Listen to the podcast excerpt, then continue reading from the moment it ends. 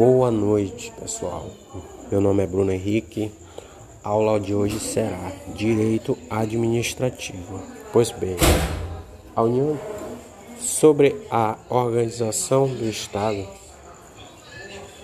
A administração direta, ela pode ser União, Estados, Distrito, Distrito Federal e municípios. A administração direta ela cria a administração indireta.